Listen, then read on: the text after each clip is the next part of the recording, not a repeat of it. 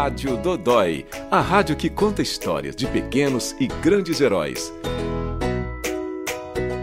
Meu nome é Gerson da Silva Carvalho, eu sou médico geneticista, eu trabalho aqui há seis anos no cuidado e atenção ao paciente com doenças raras. O Dr. Gerson é mais um herói do Hospital da Criança de Brasília. Neste episódio, ele conta um pouco sobre doenças raras, uma das especialidades do HCB, com foco em crianças e adolescentes. As doenças raras afetam 65 pessoas em cada grupo de 100 mil. O Distrito Federal tem um serviço diferenciado de atenção ao paciente com doença rara.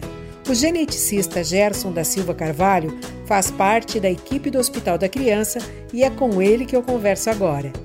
Dr. Gerson, o que, que diferencia o Distrito Federal dos outros estados em relação às doenças raras?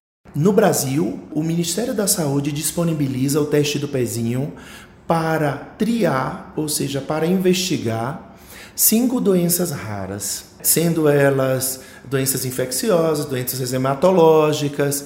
Mas aqui no Distrito Federal, a gente conseguiu expandir esse número de doenças para 33 e mais recentemente aprovado o ano passado, em 2019, pela nossa Câmara Legislativa e, e assinado pelo nosso governador, uma lei que amplia a triagem neonatal também para as doenças lisossômicas. Né? Então a gente passa de 33 doenças para 38 doenças. Estamos nessa fase de transição. E quais são os tipos de doenças raras já definidas? Nós temos doenças raras infecciosas, doenças raras reumatológicas, doenças raras imunológicas. E as doenças raras genéticas se dividem em doenças que causam problemas de morfologia, ou seja, da forma e da função do corpo, doenças que causam é, problemas metabólicos do corpo, que são os erros inatos do metabolismo. Nós temos também as doenças que causam infertilidade. Nós temos as doenças neurodegenerativas e nós temos os tumores raros também. Doutor Gerson, e qual é a jornada de um paciente com doenças raras até chegar ao diagnóstico? Geralmente é como um quebra-cabeça. Então esse paciente acaba levando de 5 a 10, 12 anos, muitas vezes, para receber um diagnóstico. Um diagnóstico, porque posteriormente, para o caso de doenças tratáveis do ponto de vista farmacêutico, medicamentoso, ele vai precisar também de mais anos até alcançar o seu tratamento.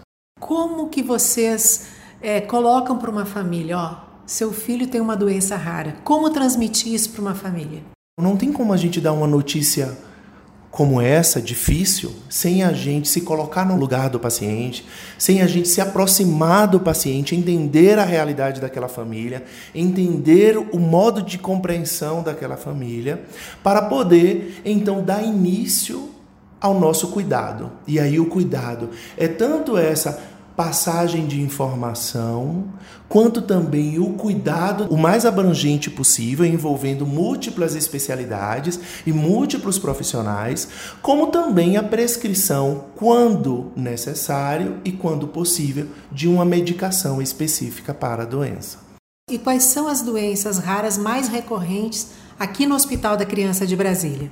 Aqui então no Hospital da Criança nós temos o ambulatório de doenças lisossomais, nós temos ambulatório de erro inato no metabolismo, nós temos ambulatório de dismorfologia, nós temos um centro de terapia endovenosa para estes pacientes, nós temos um centro de terapia intratecal para pacientes com atrofia muscular espinal.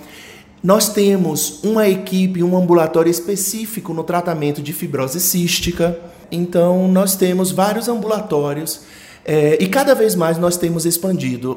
Você podia explicar melhor isso? Essa doença que você falou agora? Esse problema de metabolismo? Bom, o problema do metabolismo é que, para tudo funcionar no nosso corpo, é necessário que alguma coisa seja transformada em outra coisa, que vai ser utilizado por alguém como energia, ou como matéria-prima, ou como estrutura para nosso desenvolvimento. Então, em via de regra, Erro inato do metabolismo é a falta de uma enzima, é a falta de um cofator, é a falta de uma vitamina, é a falta de uma proteína.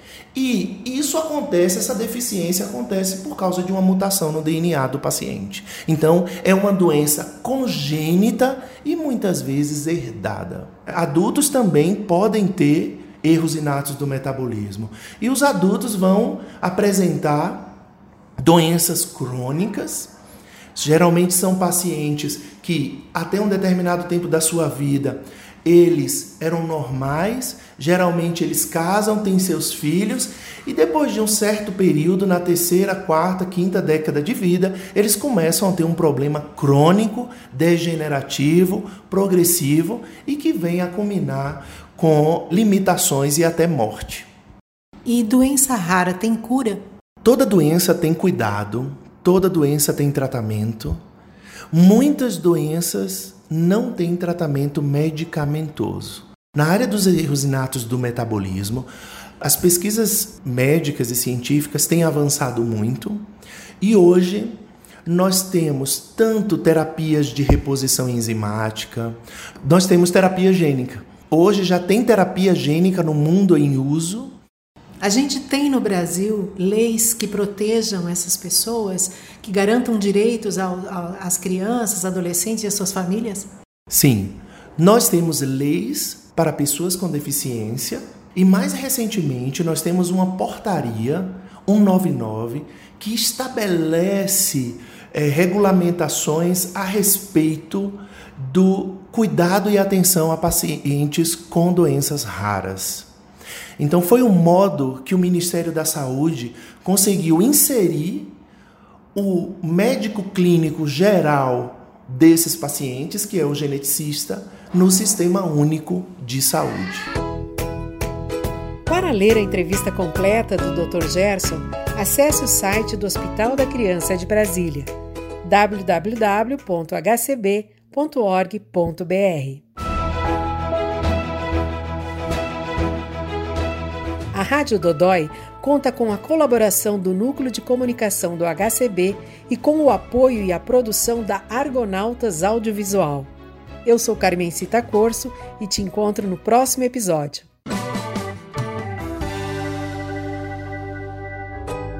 Rádio Dodói, o podcast do Hospital da Criança de Brasília.